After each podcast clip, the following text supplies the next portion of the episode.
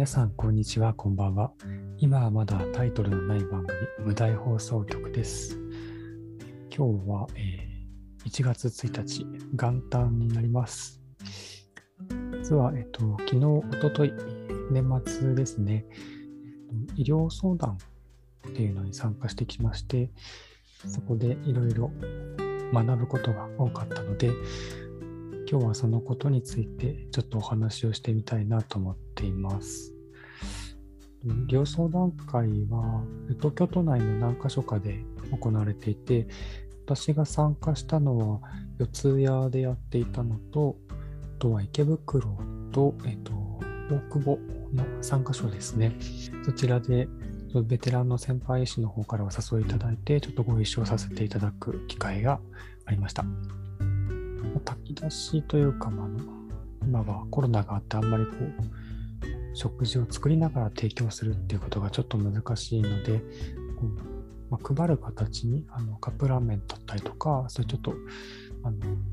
お持ち帰りいただくようなものを、えー袋にこう包んでお渡しするっていう風な形でお食事を提供していって、それと合わせて、えー生活の相談だとか、まあ、医療の相談だとかっていうのをブースを設けて行っていて、で私がそこで医療の相談のところに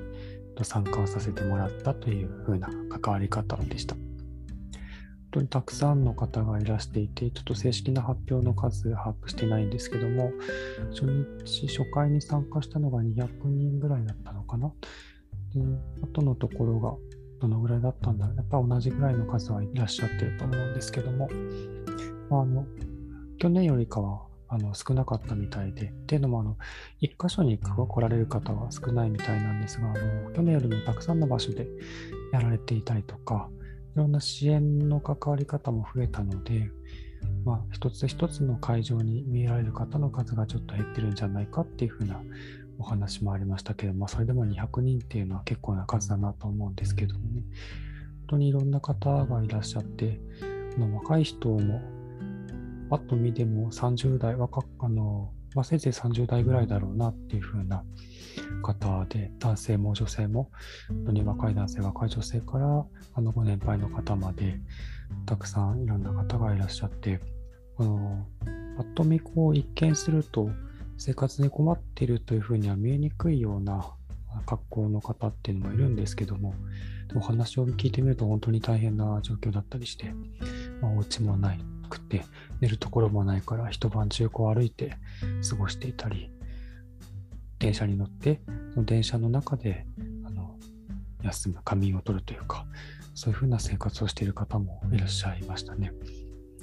あの北海道とかも配ってたんですけども、まあ、夜通し歩いて夜を明かして寒いのをね、やり過ごすので、北海道とかがすごくありがたがられたりとかですね、本当に大変な状況だなっていうふうに思いました。うん、お話聞いてみるとね、あの特に今回のそのコロナになって生活が一変してしまったっていう方もやっぱり結構いらっしゃって、こんなことになると思わなかった、こんなはずじゃなかったっていうふうな言葉をあのいろんな方から伺いましたね。で、あのいろんな会場で、まあ、相談会に参加したんですけども、まあ、別の会場で見た方をまた他の会場でもお見かけしたりして、そういう支援活動の会場をはしごして、なんとか食料品をあのつないでですね、もしくはあの痛み止めとかをちょっともらって、その日その日をなんとかその支援会場に通うことであのやりやりくりしてつなぎ止めているっていう方があの複数いらっしゃいましたね。その中であの東京チャレンジネットっていうのを私ちょっとなかなかちゃんと理解してなかったんですけども、年末年始の一時的な宿泊でお年越しをできるように、東京都の取り組みでホテルをこう借り上げして、まあ、泊まる場所を提供しているっていう風な取り組みがあるんですけども、そういったかあのものを利用されている方もたくさんたくさんいらっしゃって、ちゃんとそういう情報がですね、必要な人に届くようにしていかないといけないなというふうにも思いました。ねと大体私がその対応させてもらった相談でお話を伺った人っていうのが、大体20人ぐらいだったかなと思うんですけども、もうですね、特徴としては、うんとですね、数的に多かったなと思うのは、慢性的な痛みを抱えてらっしゃる方、お膝だったり腰だったり、まあ、腰の痛みの方が多いですけども、っていう方が多くて、それがあのメンタルヘルスの影響でその痛みがまた悪化しているような方とかっていうのをあの結構お見受けしました。はい。本当にあの、まあ、いわゆる慢性疼痛っていうのはその身体的、精神的、社会的なこう複合的な要因で出てくるその慢性化してしまうってことが言われていると思うんですけど本当にそういう特徴がよく表れているなっていう感じで、まあ、ご年齢の影響とかもしくは過去にこう怪我をしてしまったとかあとは今現在のそのお仕事の内容、あの物流系ですごく重いものを持たなくちゃいけないとか、もしくは介護のお仕事に従事していたっていう方とかで腰を痛めてしまったとか、そういう関節痛の方ですね、がいらっしゃって、で、そういったお仕事が、まあ、怪我の影響だったりいろんな影響があって仕事ができなくなってしまったところでで今あの、まあ、いろんな経緯があって住むところもなくしてしまっていわゆる安楽にこう布団とかベッドとか安楽に寝られることができないっていう生活を送ってる中で余計にその腰の痛みが悪化してしまったり、まあ、そういう社会的な環境的な要因で腰の痛みが悪化してしまったりとかさっきもちょっと言いましたけど夜寝るところさえも思いつけられないからこう夜通し歩き続けるっていう中でまたお膝の痛み悪くなっちゃったり特に生きるためにこう必要な物資を全部こう持って移動を続けるのでそういった重さによる負担がやっぱり大きかったりとかしてそういう負担で痛みが悪化してしまったりとか仕事がなくてもう今所持金があと3000円しかありませんっていう方がいらっしゃったり本当にそういう生活の見通しが立たない不安とさっきも言った通りそのこんなことにこんな風になるはずじゃなかったっていう風ないろんな葛藤があったりとは周囲の目があったりとかですねお恥ずかしい思いをさせられたりとかっていう中で精神的なこう負担もあってそれによって余計にまた痛みっていうのが強く感じられてしまってでその痛みのせいでまたお仕事だとかその社会生活を送るっていうことがより一層困難になってしまってっていうふうにこう悪循環が回ってしまっている。っていう方があの複数そういう相談を受けたなというふうに思います。あとはやっぱりお金がなくなって治療を中断してしまっているっていう方ですねが何人もいらっしゃいました。まあ、今の痛みの方もそうですけどであとはびっくりしたのは、こうお話聞いてみると結構深刻なご病気で何にもかかわらず病院にかかれてないっていう方が結構いらっしゃって、あの何ヶ月か前からそのお顔の半分筋肉が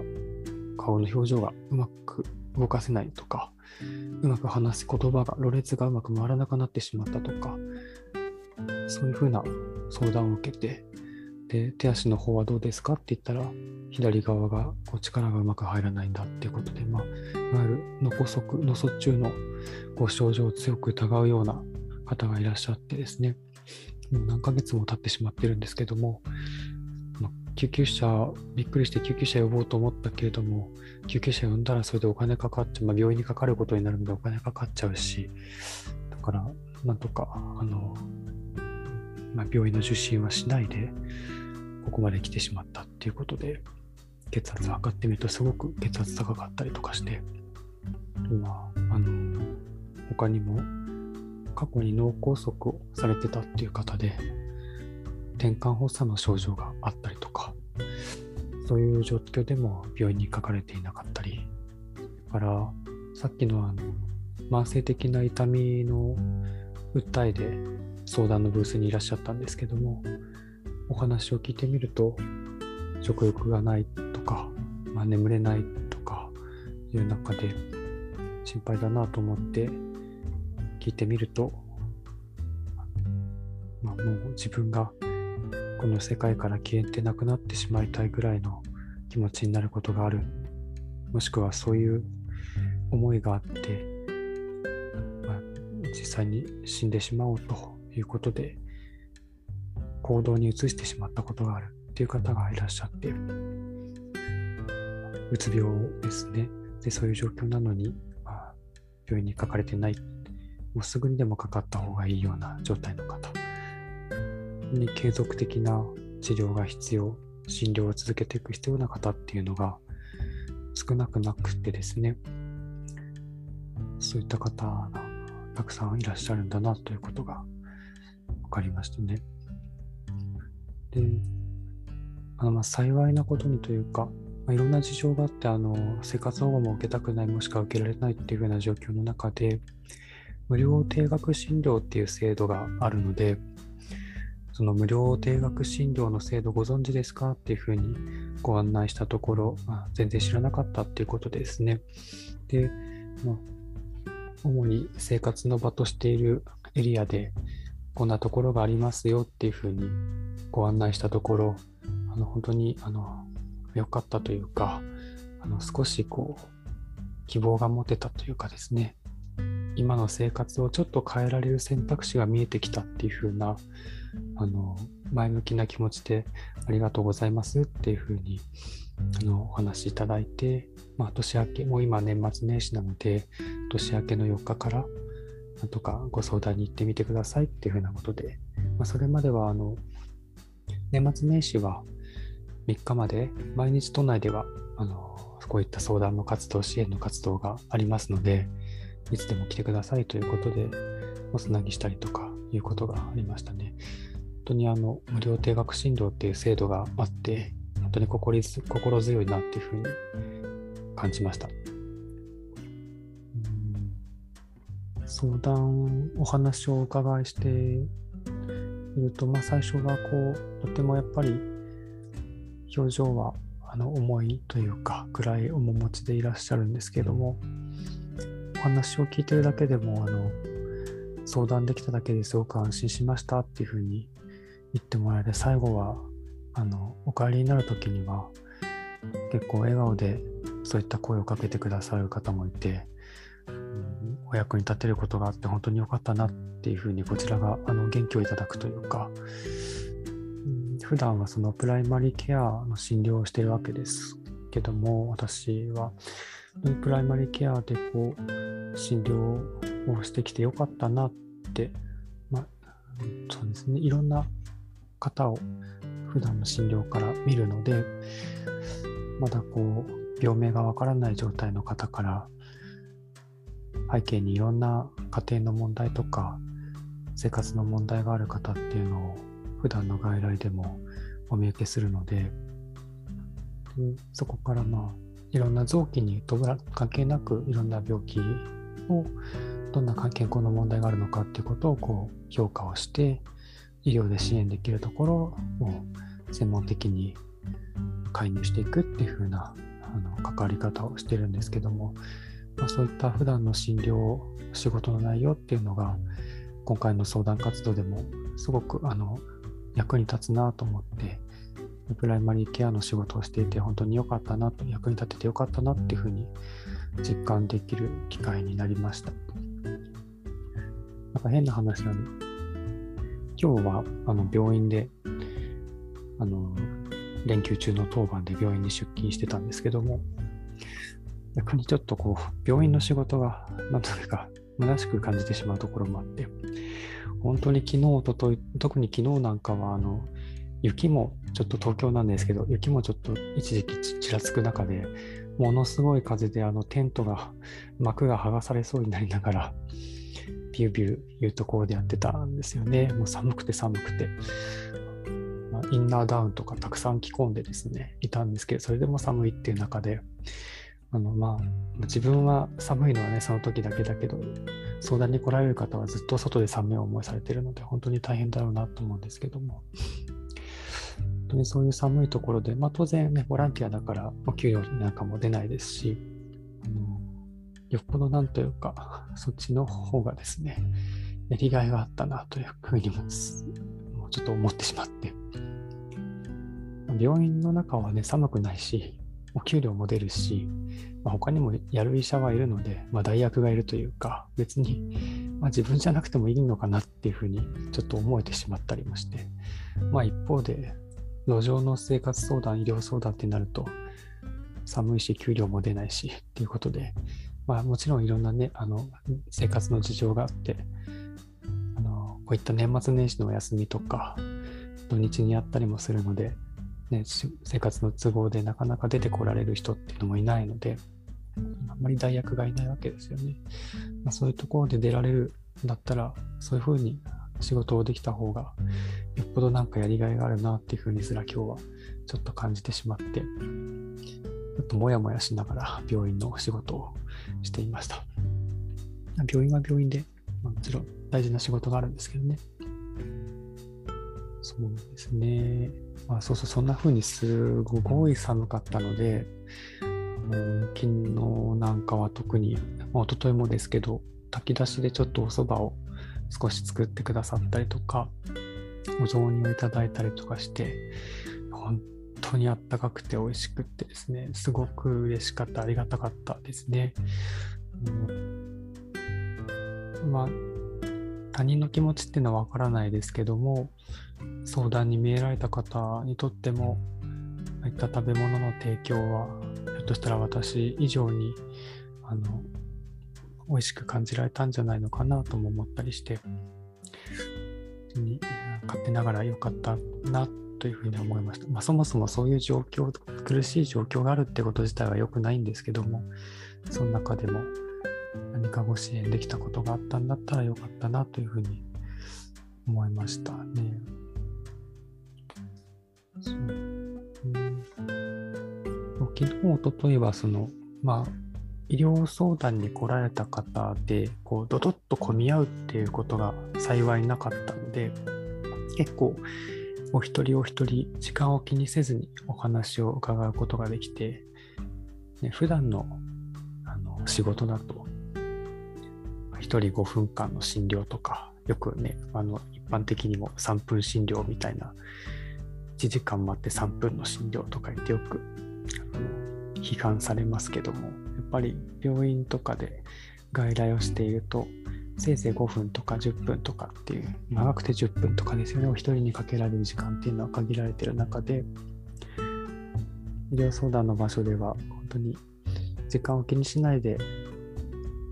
相手のペースでこう話を伺うことができて時間気にしなくていいっていうのが本当にこうストレスがなく感じられてですね、そういう意味でもこう、うん、そうですね楽しいって言うとおかしいですけどもストレスなく普段のこう時間に追われるストレスを感じられずに相手のお話を伺えるっていうのがすごく良かったですね。うんまあ、逆に言うとその定期的にそれが自分がそこに行けてるわけではないので普段のその診療だったら、じゃあちょっと2週間後にまた様子を聞かせてくださいとかっていうふうに言えるんですけど、それができるわけじゃないので、ね、そういったちょっと弱点とかはあるかもしれないですけども。まあでも、そんな、あの、あこういう時間が作れる、こういう関わり方ができるのありがたいなというふうに思いました。うん。そうですね。そんな中でそうちょっと特徴的だった方の話ですけど、まあ、あんまりこう具体的なことは言えないですけども、まあ、いわゆるあの難民の問題、仮放免の問題ですね。そういう状況にある方がご相談に見えられて、仮放免状態、10年以上仮放免の状態にある方っていうのが見えられたんですよね。仮放免っていうのは、えー、っと、例えば外国から、えー、その難民としてその自分の国では生きていけない生命の危機を感じる感じるような状況もしくは実際にその危害を加えられるような状況になってやむを得ずそこでは生活していけないから、まあ、外国に出てでたまたま日本に来てでそこで、まあ、難民として自分の国には帰れないっていうだからそこの国であの新しく来た国で生活をしたいっていうふうなことを許可を得るための申請をしている状態の人ですね。で、それ難民申請中の方、まだ難民にも慣れてないっていう状況の方ですね。申請をしている方で、で日本の難民の制度は基本的に全県収容なので、難民の申請する方は基本的に、え入国管理局、ま入管の施設に、ま入ることになるんですよね。である一定の条件なんかをこう満たすと、仮放免って仮に方面は無罪方面とかの方面ですけども仮の方面状態ということでその施設から出ていいよっていう許可が出るんですけども仮方面の状態っていうのは、え、働くことも禁止されていてで、まあ、医療保険なんか国民健康保険なんかも使えなくってで生活保護なんかも取れないし、まあ、何よりその住民票が取得できないので、いろんなサービスっていうのは全然利用できない状況で、でまあ、指定されたエリアから出ちゃいけないですね。例えば、えっと、東京都にいたら東京都から出ちゃいけませんとか、一定のエリア内でしか行動していけなくって、もし何かしら些細なことで、あの、まあ、法に触れるっていうと大げさですけども、まあ、あの交通違反とかも含めてそうですよね、道路交通とかも含めた何かちょっとしたことであの触れることがあると、すぐにまた収容されてしまうか、そこで強制に、強制的に帰国させられてしまうかもしれないっていうふうな非常に不安定な状態にある方を仮放免っていうふうに状態で言うんですけども、そういう状態の方、10年以上もそういう状態にある方っていうのがいらっしゃって、で、まあ、慢性疼痛の、まあ、腰とかの慢性的な痛みのことでご相談にいらっしゃったんですけども、その痛みに関係なく、いろいろ健康状態について伺ってみると、血圧が高かったりとか、あと足がむくむっていうことが分かったりとか、で全然もう10年以上も仮放免状態になる前から健康診断も受けてないからどういう自分の健康状態内臓の状態とかがどうなってるかはわからない。他にもいろいろ伺ってみると全然眠れてないとか食欲がないとか。で体重が10キロぐらいも減ってしまっているあの元気だった頃と比べると。っていうこととかですね。っていうことが分かったりして。でこの方がさっきのあの少しあの自殺の話をしました、起死燃料のある抑うつ状態って話をしましたけど、それがこの方だったんですけども、そのうつ病の状態にあることも分かって、ご本人としては痛みのことで相談に来たんですけども、実際にいろいろアセスメントしてみるとそういうふうなご病状にあって、よっぽどそのうつ病の方が深刻だったわけですね。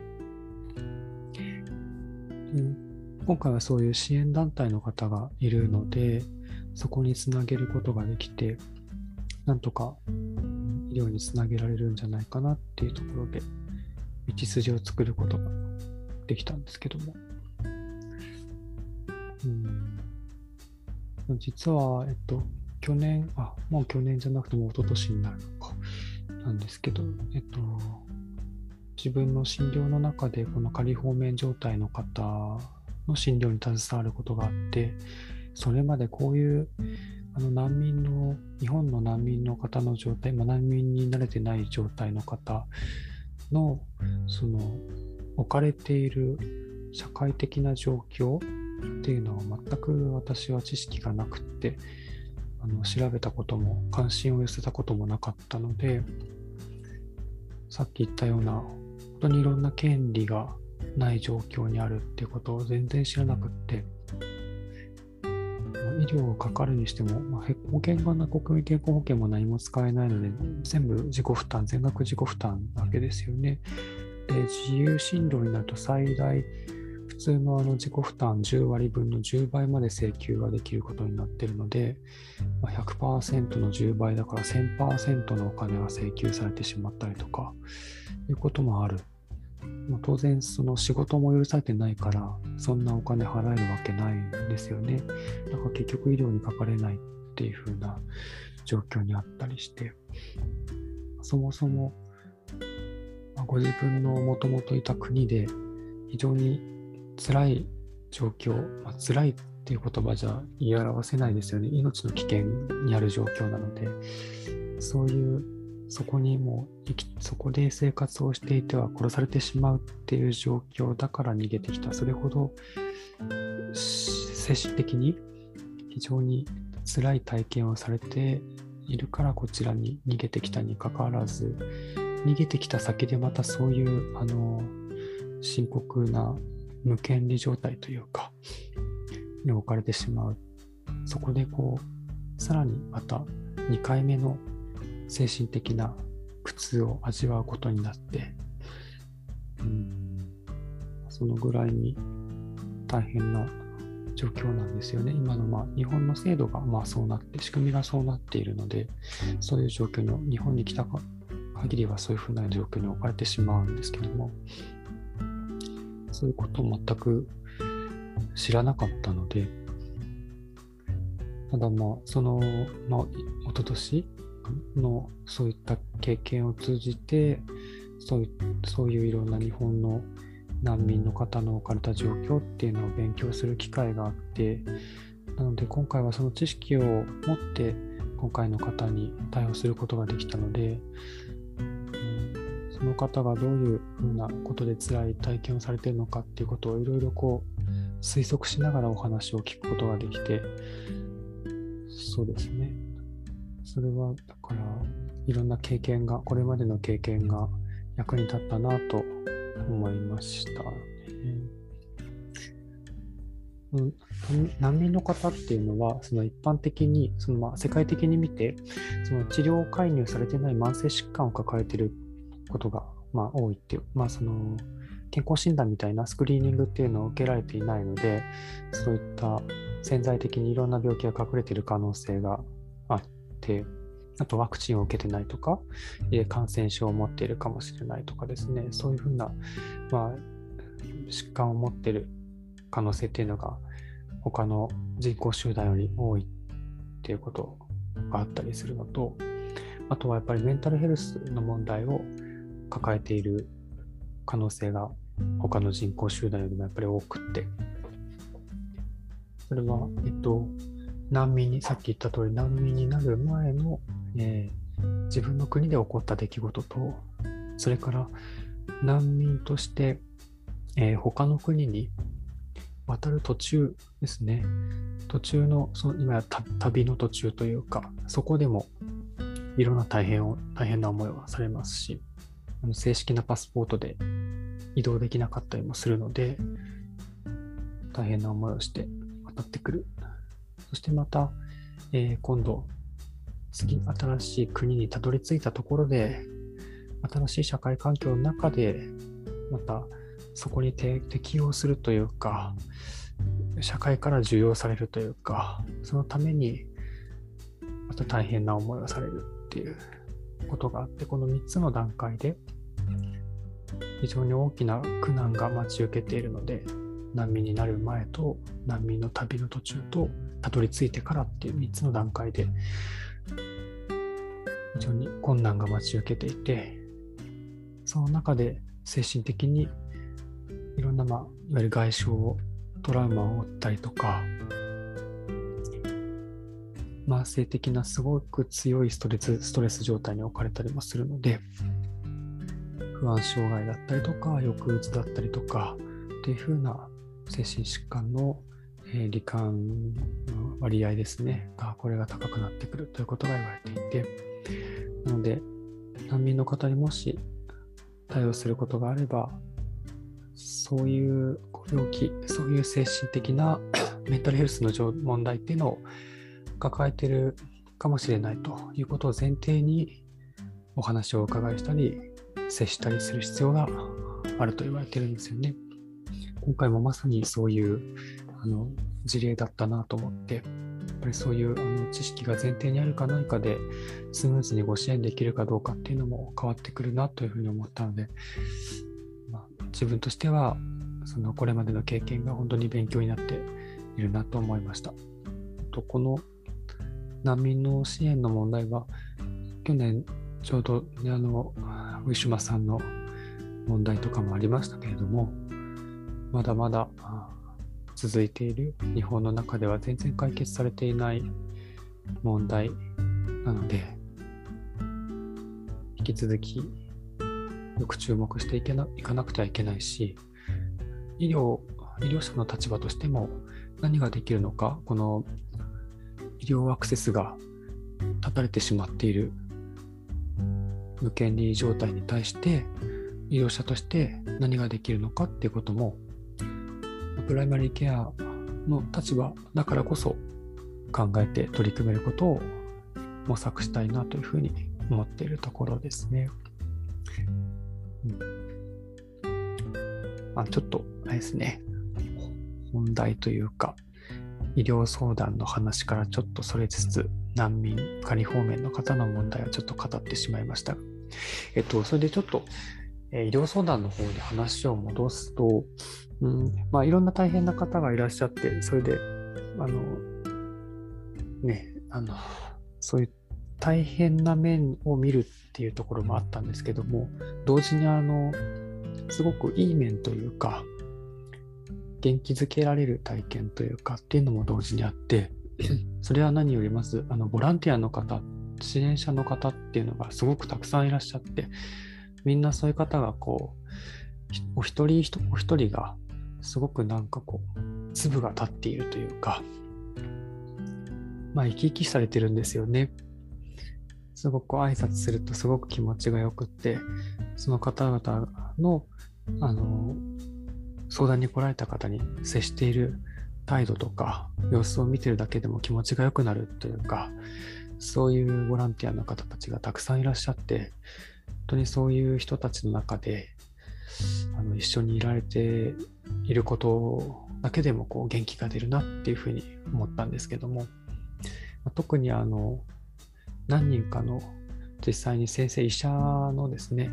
診療診療というか、えーと相談医療相談を実際にこう間近で見ることができたっていうのも大きな経験になっていわゆるそういう医療相談を今までコツコツとやられてきたベテランの先生たちっていうのがたくさんいらっしゃっていてあの、まあ、有名だからお名前出しても大丈夫だと思うんですけども森川水明先生とかですね。一緒に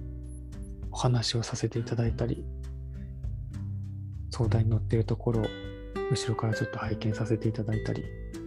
他にもベテランの先生がいらっしゃって、すぐ隣の席で相談者の方の対応しているところをあの見聞きさせていただいたりしてですね、そういうベテランのあの方々、いわゆるその医師としてベテランかどうかっていうことではなくて、こういう路上での医療相談のベテランっていう方、そういうロールそういう意味でのロールモデルになるような方に触れる機会って普段はないので、残念ながら。非常に貴重な機会だったなと思ってですね。それだけでも、あそそれはあの最初当てにしてなかったというか、全く想定してなかったんですけども、来てみたらそういうベテランの方々がたくさん、たくさんというか何人かいらっしゃって、本当にここに来てよかったなっていうふうに思いました。何よりそのやっぱり温かいというか優しいんですよね。眼差し声かけ、あの身の身のこなしって言われたらあれですけども、対応の仕方がすごく優しくて、やっぱりあの相手はすごく大変な思いをされてきて、今の状況にあって、で今の状況でもさらに大変な思いをされていて、先行きが見えないっていう状況にある中で、よく相談にこういらっしゃいましたねっていうところで温かく迎えて言葉かけ一つ一つも非常にこう配慮があってですね。血圧測るときなんか一つしてもすごく相手のことを思いやって接するというところ。目の当たりにしまして。いわゆるトラウマインフォームドケアっていうのをあの、まあ、勉強はしてはいたんですけどもそれを本当に自然に実践されてるな相手にいろんなこうトラウマ体験があることをそれによって今現在非常に傷つきやすい状況にあるっていうことを前提にしてそこに配慮した接し方をするっていうトラウマインフォームドケアですね。それを自然に実践されてるなと思って。でもその接し方一つっていうのが勉強になりましたし、あとは、その、いわゆるその、医学的に診断をしてどうこうとか、えー、ではその、抱えている健康問題に対するセルフケアの提供とか、そういうことだけではなくて、えー、その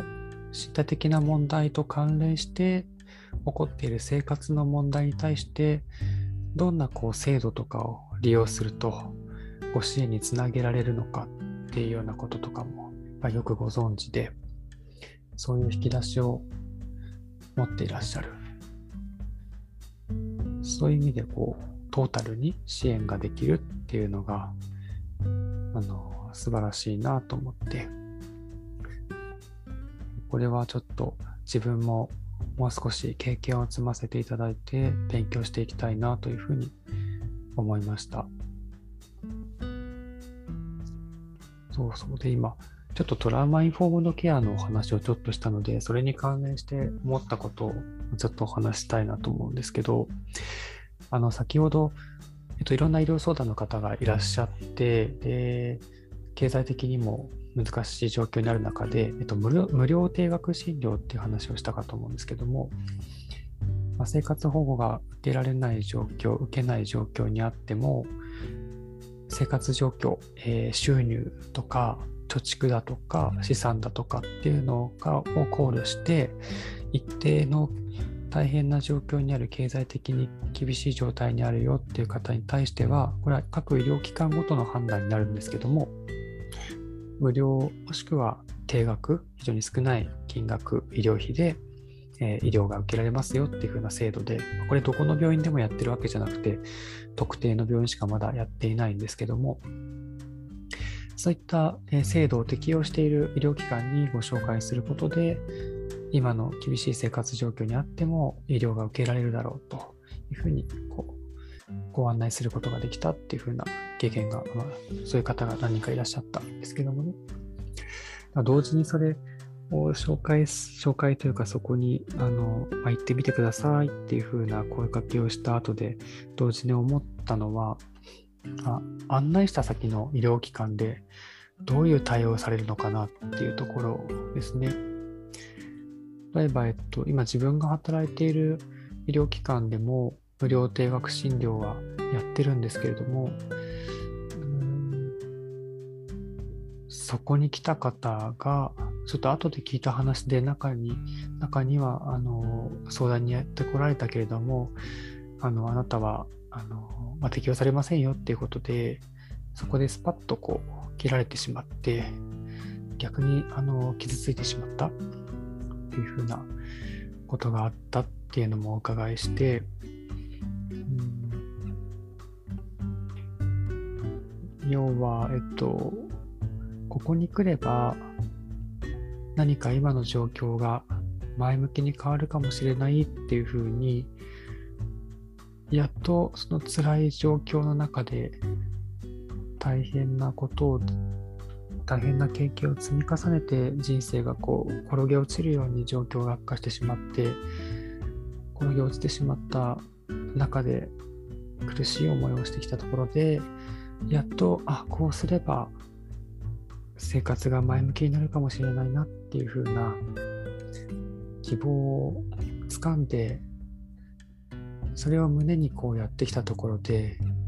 まあ、そのまあそこに来るのもやっぱり大変なわけですよね。そういったいろんなことをこう乗り越えながらというか、さにこう崖をよじ登るようにやってきたところで、パスッと切られてしまう。一生懸命登った崖から突き落とされてしまうようなそういう経験をされる方っていうのも、少なくないようで例えばあの、まあ、医療無料定額診療だけでなくてその例えば生活保護の申請なんかもそうですよね。いわゆる水際作戦と言われるところで生活保護の申請をしてもなかなか受理してもらえないいろんな恥ずかしめに遭いながらも受理をしてもらえないっていうところで、そこで人生に絶望してしまうっていう方も少なくなくって、なのでその、ここに行ったら、あなたの問題解決できるかもしれない、助けになるかもしれないっていうふうにつなぐところまではいいんですけれども、その案内した先で何が行われているかっていうところを、そこの対応をしっかりできるようにっていうふうに改めてちょっと思ったんですよね。うん、だからそう具体的に言うとあの無料定額診療をしている医療機関ではトラウマインフォームドケアについての学習も組織的にしっかりしなくちゃいけないなっていうことを思いました。あの組織的にっていうのはそこで診療するあの医者だったりとかもしくは、えー、相談の対応するソーシャルワーカーだったりとかっていう個々人の話ではなくって病院に来た時の受付の事務だったりとかもちろん看護師だったりとかっていう風なその病院にいらした方が関わる動線上にいる全ての人、まあ、つまりはもう組織全体がトラウマインフォームのケアについての学習をしっかりしてそれをトラウマを前提にした対応を取れるようになっていく必要がある。そうでなければさっき言ったようなその本当に藁にもすがりたい気持ちでやっと見えた小さな希望を胸にこうやってきた方っていうのを踏みにじってより一層こう傷つけてしまうようなことになりかねないので、もう医療機関に行くこと自体が新たなトラウマ体験になってしまうような、そういうことっていうのは絶対に避けなくちゃいけないと思うので、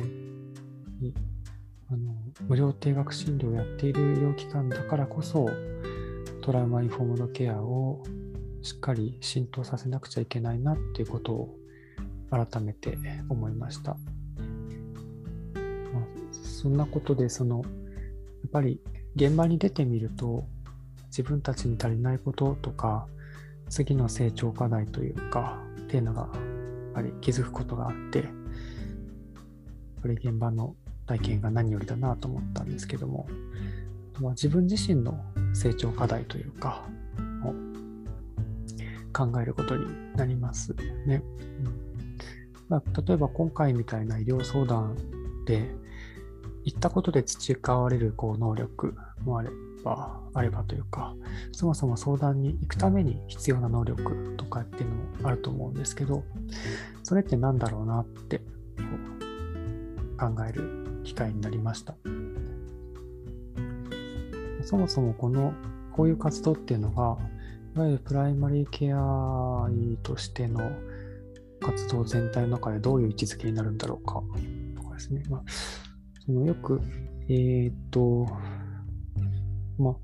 私たちの活動っていうのは、例えば、臨床研究教育みたいな3本柱で語られることがあると思うんですけど、その3つの領域で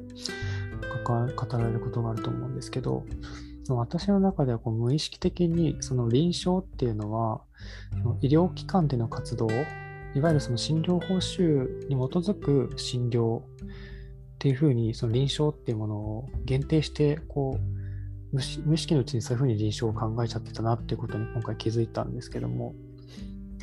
臨床っていう時にはでも今回みたいな活動も、まあ、臨床と言っていいのかわからないけどでもやっぱり医療医療の専門的な知識を持ってあ相談に来た方をアセスメントしたりとかっていうことをしているので、ま臨床の一つでいいのかなというふうに考えると、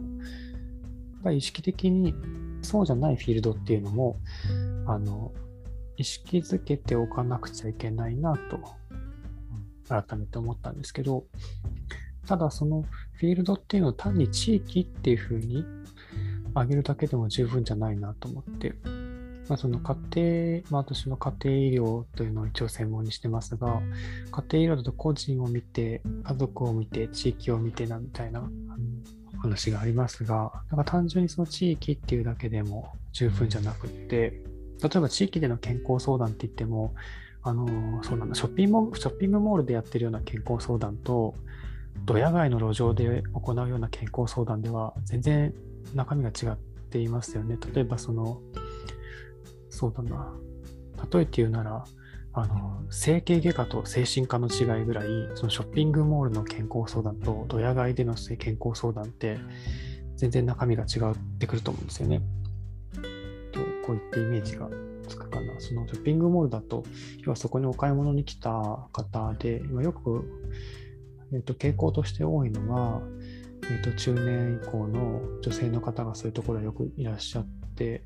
え、ことが多いんですけども、そこで普段の血圧の相談だったりとか、今かかってる病院でうまくそこのかかりつけの先生と折り合いがつかないけどどうしたらいいみたいなこととか、あのかかりつけの先生にはこう言われたけど、本当はこう思ってるんだけどどうしたらいいみたいな相談だったりとかっていうのがあの傾向として多い、あ自分の、まあ、経験上そういう印象があるんですが、ところが今回みたいなのでで言うと、今回みたいな路上相談っていうのは、そういう中身とは全然違うわけですよね。その実際来られてるその対象となる方、相談者のレイヤーというかっていうのが全然やっぱり違うので、なので単に地域っていうふうにフィールドを上げるだけでも十分じゃなくって、じゃあ SDH って言えばいいか。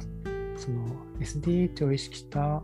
診療って言えばそれで十分かっていうと、うん、それもなんか十分じゃないかもしれないですな。SDH っていうのはソーシャルディターミナンス・オブ・ヘルスって健康の社会的決定要因っていうことですけど、それだけでも十分じゃないかなと思っていて、やっぱりこう生活の困窮とか、もっと端的に言っちゃうと貧困とか、そういうキーワードが入ってこないと、今回の、今回みたいなこう医療相談の活動で培われる能力とか、そこで必要とされる能力っていうのは、こうまく語れないなというふうな気がしてですね。うん、ちょっとなんかそういう意味では、なんだろう、まだ、まこれリサーチクエスチョンだかよくわかんないですけども、そのまあクエスチョン自体がまだ定義できてないんですけど、今回のような貧困状態にある方へのアウトリーチ型の医療相談で培われる能力、もしくはそこで必要とされる能力とは何かっていうことを、うん、ちょっと考えてみたいなと思います。まあ、医療相談っていう言葉もまだちょっと曖昧さがありそうなので、もうちょっとちゃんと定義する必要がありそうですけど、単にうん、単に医療アクセスが制限された集団ということで言っていいのかどうか、うん、なんか先行研究がありそうな気がしますね。この辺はちょっと調べてみる必要がありますね。あ、えっ、ー、と、なんだっけ？何の話だったんだっけな？えっ、と、あ、個人としての成長みたいな話をしてたわけでしたっけ？ね、うん、そうそう。で、えっ、と、こういう、えー、医療相談の場所で、まあ、今回のようなあの特に貧困状態にある方へのアウトリーチ型の医療相談で、えー、培われる能力とか、もしくはそういうところに、えー、人を送り込むというか、そこで活躍できる人材を育てるために、そこで必要とされる能力は何かとか、いうことをもうちょっとあの現場の経験を積んだり、ちょっと文献も調べたりしながら深めていきたいなと思いました。うん、あなんか話があれこれ言っちゃいますけど、今ちょっとアウトリーチっていうことをちょっと口走りましたが、そうですね。今回の活動がアウトリーチとして機能していたのかどうかっていうところですね、まあ、ちょっと気になっていて、でもアウトリーチっていうこと自体が実はまだなんかちゃんとした学問的な定義がないらしいんですよね。一定の定まった定義っていうのはなくって、なんとなくアウトリーチっていう言葉は使われてるんだけど、じゃあ何をもってアウトリーチなのかっていうのは、実はいろんな説があるけれども、まだ特定のこう、見解っていうのはなくって、まあ、おそらく誰に対してどういうふうな関わりをするかによってだいぶ変わってくるところもあるのかなっていうふうには思うんですけど、なので、えー、まあまあそれはとしてですね、えっ、ー、と、今回の活動も、えーと、支援を長くやってる方からお伺いすると、うん、例えば初日に、え、その支援活動をやりましたと、例えば午前中にそれをやって午前中から始めてそこにマスコミが来てでそれがすぐにこうニュースで取り扱われて今日、えー、何時からこう丸どこどこでこういうことやってますっていう風な情報が発信されるとそうすると例えば午後からそこに来る方がどっと増えたっていう年もあったようなんですね。今年はそうじゃなかったのかもしれないですけども、どっと来たっていうことがあって、ってことはこうメディアにうまくつながると情報が届いて、その支援を必要としている人が集まってきたっていうことだと思うんですけども、そもそもアウトリーチっていうのは、えー、その必要な情報が届かない方々のところにこちらから赴いていってで必要な情報なりその場で提供できる支援なりっていうのを、えー、提供するっていうのがアウトリーチだと思うんですけどそういう意味ではメディアが機能していなかったらその活動はうまく必要とする人に届かなかった届いていないということになるとするとアウトリーチとしては十分じゃないかもしれないですよね。これはあのやっぱり普段その自分たちが、え、支援の対象としたいと思っている方が普段からどんなメディアを使われていてどんなふうに情報収集されているかっていうことを、え、よく把握していかなくちゃいけないですけどそこにこうあらかじめ情報が届くといいわけですよね。あでもそうかそういう意味ではメディアに情報が届いたことで午後からは人が来たんだったらそれはちゃんと必要な人に届いてるからいいのかなそういうふうにも言えるのか。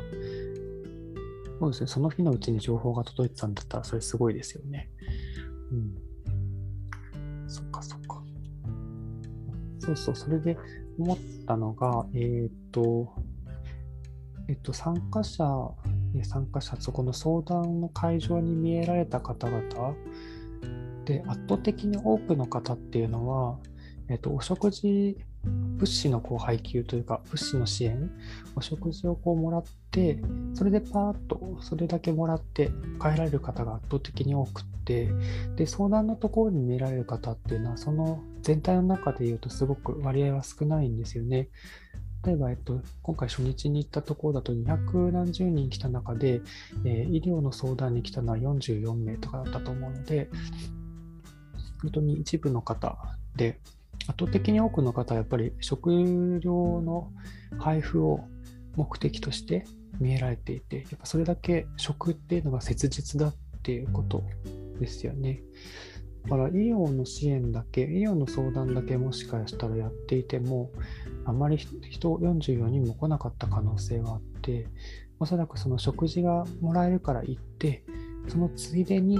え医療の相談も受けられるから受けとこうみたいなところはあると思うんですけどわざわざ医療の相談だけをしにそこの会場までわざわざ来るかお金もないし、えー、まあ、生活している場所も様々な中でそこまでわざわざ足を運ぶかって言われるとなかなかそうじゃない可能性があって。なのでやっぱり、えー、医療相談をアウトリーチとしてやるとしたら食とセットで食事の提供とセットである、まあ、もしくは食事じゃなくてその、うんと、もっと切実な何かものがあればそれとセットであるっていうことだと思うんですけどもっていうのが必要なんだろうなってことを改めてこう思いましたね。アトリッチはその自分たちがあ私がこう詳しくないのにこんな語るのもあれなんですけどその当事者の方々の、まあ、例えば、えっと、お家に訪問するタイプがあったりとか、あとは、その方々が普段、えー、なんだ、居場所としているところ、まあ、職場とかかもしれないし、あと若者を対象するときには遊び場とかだったりする、その居場所を、えー、居場所に赴いていって、そこで必要な、え情報や何か支援を提供するっていう風な活動だと思うんですが、そういう意味では今回だと、え、食事を提供する場所っていうのを作ることで、え、食事の提供場っていう、まあ、居場所みたいなものを作り出したわけで、そこにその食が提供されるっていう居場所に、えー、医療者が、えー、アウトリーチしていたっていう風な形で見ることができるのかなとちょっと思ったんですよね。あのなんだろう、え、主催団体としては、その医療者とかも同じ、え、主催団体に入っていて、みんなで一緒にやってるよっていう形なんだけど、おそらくそこを利用される当事者の方からすれば、食の提供の場であって、そこにたまたま、え、医療の相談もあるから利用するっていう風な、え、立ち位置なのかなというふうに思ったんですよね。だからこれは、えー、と今後自分たちが何かこう医療相談とかのアウトリーチをしようと思った時にどういう形で展開するとより有効な取りの展開の仕方ができるかっていうことを考える上であの参考になるかなって思いました。うん、なんか医療相談だけではやらやらないって言ったらおかしいけどそれだけじゃアウトリーチとして十分じゃない可能性が高いと思いましたね。ちょっとアウトリーチについてはまだあの文献も読み途中なんですけども、あのいくつかいろんな説があるので、その辺ちょっと勉強しながら、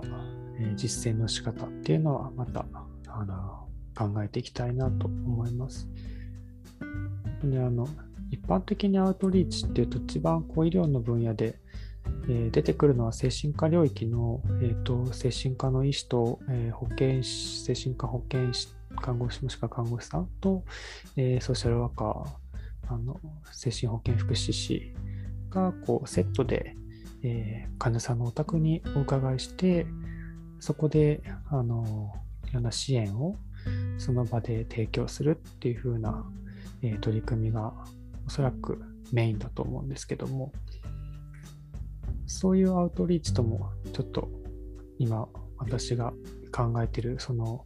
生活に困窮されてる方々への、え医療相談みたいな形のアウトリーチっていうのはやっぱりだいぶ形態が違うので単純にそういう精神科領域のアウトリーチを参考にはできないなとも思うんですけどもまあちょっと他の活動だったりまあそれ精神科の活動なんかも、えー、勉強しながらそもそもアウトリーチって何なんだろうどういう要素があるんだろうとかじゃあ今回との違いはどんなところにあるのかとかいうところをちょっと検討できるといいなと思っています。うん、そんなところですかね。うんまあ、この、なんだろう。まあ、私としては今回やっぱり活動に参加したので、もっとあの経験を積んで、うん、なんだろうな、上手に支援ができるようにとか、あとは、え自分以外の人がもう少し負担負担なくそういうところに関われるようにとかできたらいいなと思うんですけども、まあ、そのためにはもうちょっと自分が突っ込んで経験を積みたいなと思ったわけですが、うん、一応その国内で貧困状態っていうふうに言われている方は人口の16%約相対的貧困率なのかなこれは。と思うんですけど16%って結構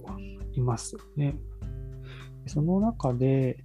特にその路上生活にある人の人口は昨年の2021年時点で3824人。厚生労働省が調べで出してるみたいなんですけど、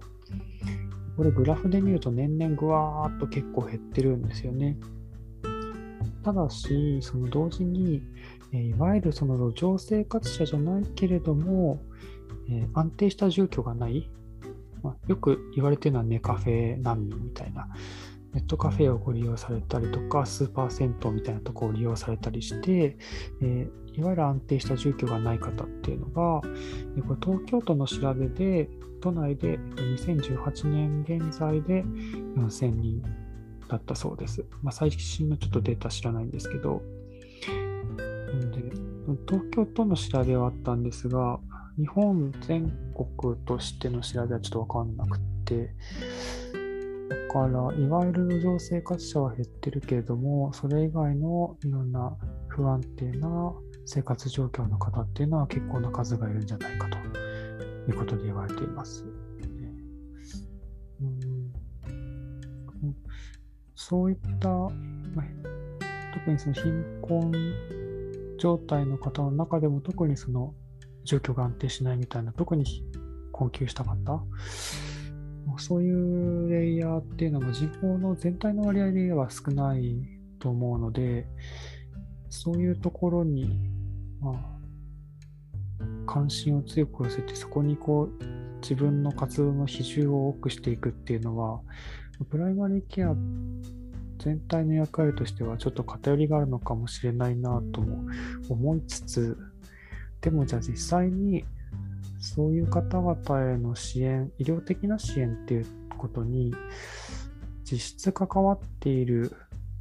医者、医療者の数がどれだけいるかっていうと、おそらく多くないと思うので、そのさっき言ったいわゆる診療報酬上の診療以外のところで関わっている方、アウトリーチ的に関わる方っていうのは、まあ、全体の中ではおそらく多くないと思うので、まあ、そう考えると、そういったところに関わる専門職の数が増えるまでは、ちょっとそこに偏って力を注いでみてもいいのかなとか、えその経験をもとにして、他の多くの専門職がこう、より参加しやすいようなやり方だったりとか、っていうのを、道筋を考えてみるっていうのも、いいのかなとちょっと思ったりしています。ちょっとどこまでできるかっていうのはわからないですけども、うん、単純に、あの、こういう判断基準がいいのかわからないですけど、さっきもちょっと最初の方かなで喋ったように、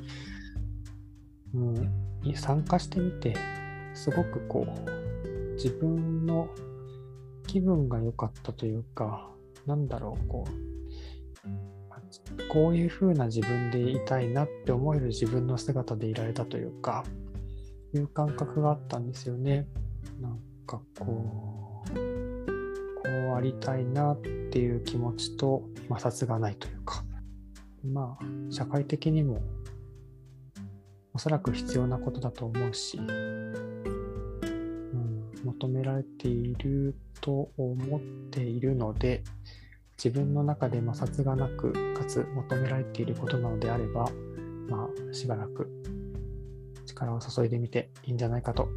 いうふうに解釈しています。ので、なんとか時間をとって今後も関わっていけたら、そしてまたこんな風にちゃんと振り返りをやっぱしないとやってるだけでも、なんだろうね、やりっぱなしになっちゃうので、ちゃんと振り返りをして、次につなげるということを、あの、亀さんのように、のろのろかもしれませんが、ちょっとずつでも前に進んでいけたらいいなと思いました。そんな元旦の夜以上。実はまだね、あの今日1日なので、明日、明後日も、えー、支援活動はあって、えーなんというか、行きたいなというか、もうなんか落ち着かないんですよね。行ってない自分に落ち着かないみたいな感じになっていて、うずうずしていますが、この辺のなんかコントロールの仕方がまだ自分はうまくなくて、どうしてもこう、それが気になると、ギュギュッとそこに力を注いでしまうんですけど、やっぱりその分って何か他のところにしわ寄せがあったりもするので、うん、で、他にももちろん普段の生活だったり仕事だったりでやることは当然あるので、何か特定の活動をしたから他のあのややることが減るわけじゃ、ね、当たり前ですけどないので、ここで負担が増えてしまって、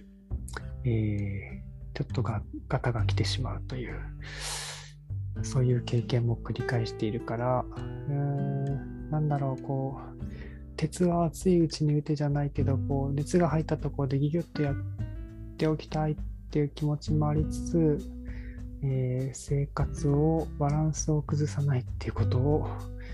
そうですね、あの、まあ、要はアクセルとブレーキですかね。ブレーキのかけ方というか、全体のバランスの取り方をうまく調和を取りながら、負担をかけすぎずに、息が長く、さっきのあれですよね、ノロマの亀でもいいから、息長く前進できるような、えー、ペースをうまく作って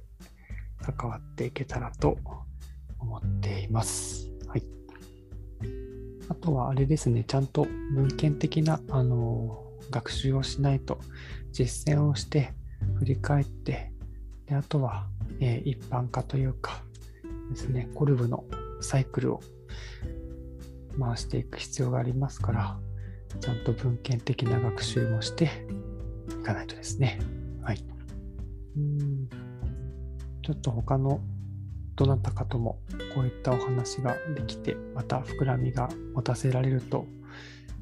いいなと思います。今日はこんなところにしておこうかな。なんだかんだ1時間ぐらい経ってしまいました。なんか30分ぐらいで話してみようかなと思ったんですが、だらだらと時間がかかっちゃいましたが、よし。いい感じにお部屋が寒くなってきたので、そろそろ終わりにしようかと思います。はい、じゃあ、えっ、ー、と、新年1回目の、えー、収録でした。また、えー、今年はそうそう、え、気候変動についての、えー、テーマだったりとか、えー、学習をしながらまた配信を続けていけたらと思うので、えそんなにリスナーが多いわけでは全然ないんですが、自分のインプインプット、アウトプットの場所として、え活用させてもらいながら、どなたかたまに、え何かレスポンスをいただいたりできるとまた嬉しいなと思います。ツイッターのアカウントをね、あのツイッター全然使い方分かんなかったんですけど、ツイッターのアカウントも作って、一応ご感想などいただけるようにと思って構えはしておりますので、もしご感想を寄せていただけることがあれば、非常に嬉しく思います。はい。では、そんなことで、2022年今年もよろしくお願いいたします。えー、ありがとうございました。それでは。